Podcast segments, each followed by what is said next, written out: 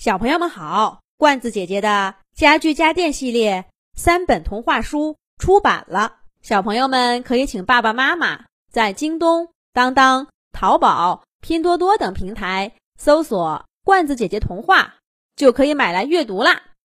这一集，罐子姐姐继续给小朋友们讲《恐龙行动队》系列故事《万龙小智的秘密》第二集。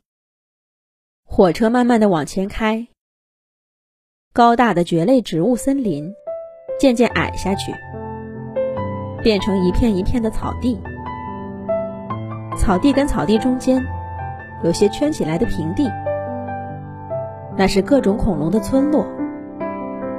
小智默默地跟万龙村比较着，有的大些，有的小些，有的很繁华，有的人口稀落。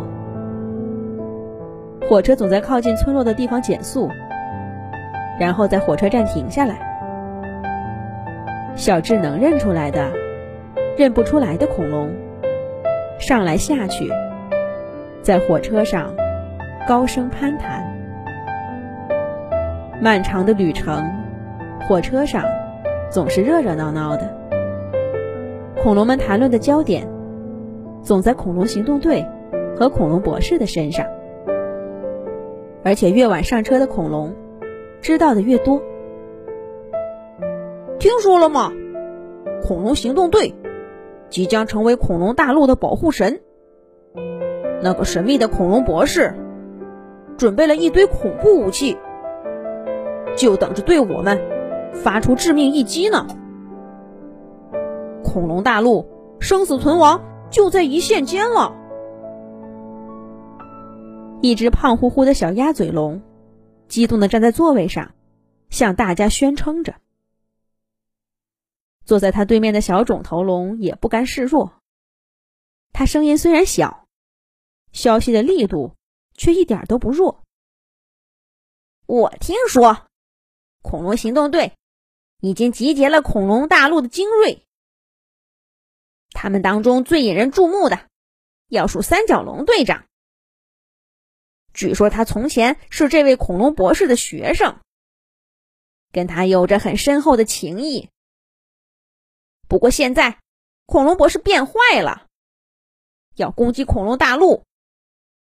这位三角龙队长就把这些情谊放在一边，要组建战队，保卫恐龙大陆。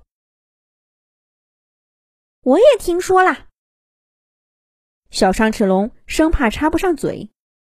他趁小肿头龙喘气的功夫，站在桌子上，噼里啪啦的说起来：“三角龙队长为了选队员，真是煞费苦心。他选中的第一个队员是霸王龙小霸。据说这位小霸还是个小宝宝的时候，就单挑了三十位成年霸王龙，保持全胜战绩。窃蛋龙匆匆就更不用说了。”都说它是整个恐龙大陆最聪明的恐龙，还有苍龙苍苍。咦，这里不是有一位苍龙吗？你一定认识苍苍，快给我们介绍介绍吧。哦，这个这个苍苍，其实呃其实呃其实他当他他当然厉害了，厉害的我们都没见过他。从小啊，他就是别人家的孩子。只在各位父母的描述中存在。他很早就离开了苍龙海湾，说是要到处游历世界，还自己做了个神奇水车，说是能腾云驾雾。反正我妈妈是这么说的，信不信由你们。小苍龙很明显跟苍苍不熟，但是作为跟恐龙行动队成员有联系的恐龙，他的话。还是引起了一阵惊呼。哇，这么厉害！我信，我也信，能被恐龙行动队选中，一定不同寻常。哎，我知道翼龙飞飞的故事，还有那只小龙鸟，别看它个子小，也很非同一般呐。哦，对了，听说恐龙行动队还有一位神秘队员，三角龙队长始终没有公布他的姓名和来历。有谁知道他是谁吗？